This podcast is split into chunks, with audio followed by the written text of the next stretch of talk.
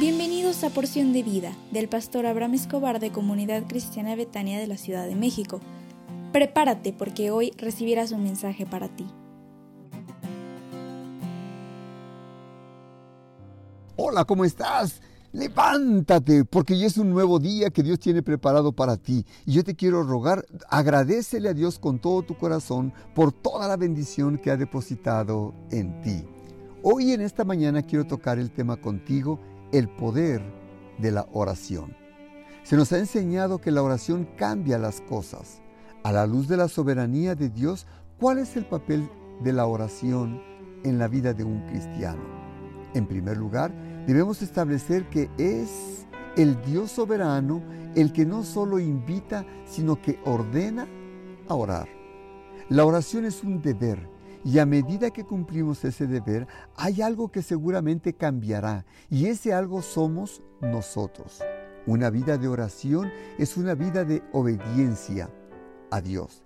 Además debemos entender que la oración no se limita a la intercesión y a la súplica. Cuando los discípulos le dijeron a Jesús, Señor, enséñanos a orar, vieron una conexión entre el poder de Jesús y el impacto de su ministerio y el tiempo que él pasaba en oración. Obviamente, el Hijo de Dios sabía que la oración era una empresa muy valiosa porque se entregó a ella de manera profunda y apasionada.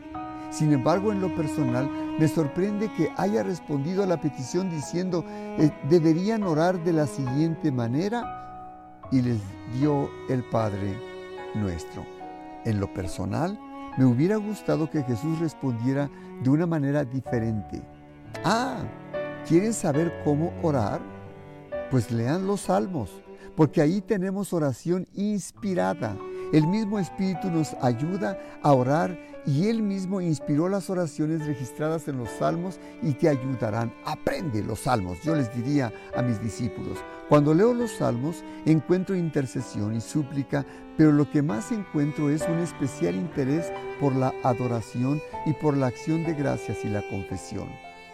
Si tomamos los elementos descritos en los salmos acerca de la oración, seguramente que la persona aprenderá cómo adorar a Dios.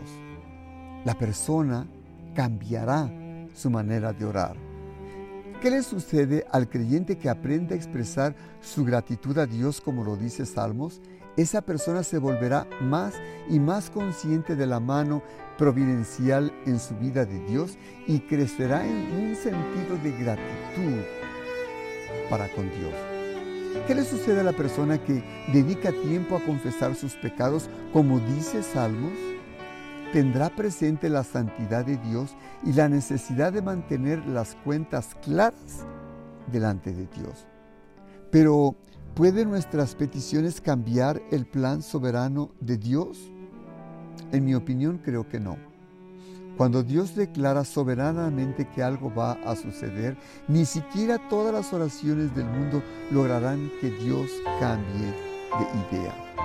Pero una cosa sí sé, que nuestras vidas son transformadas cuando estamos orando y Dios algo hace en nosotros que renueva, transforma todo lo que hay dentro de nuestro corazón.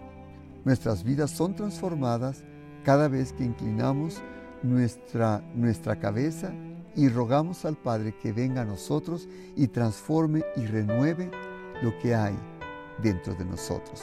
Te invito entonces para que constantemente busques a Dios en oración y deseo sinceramente que Dios te bendiga.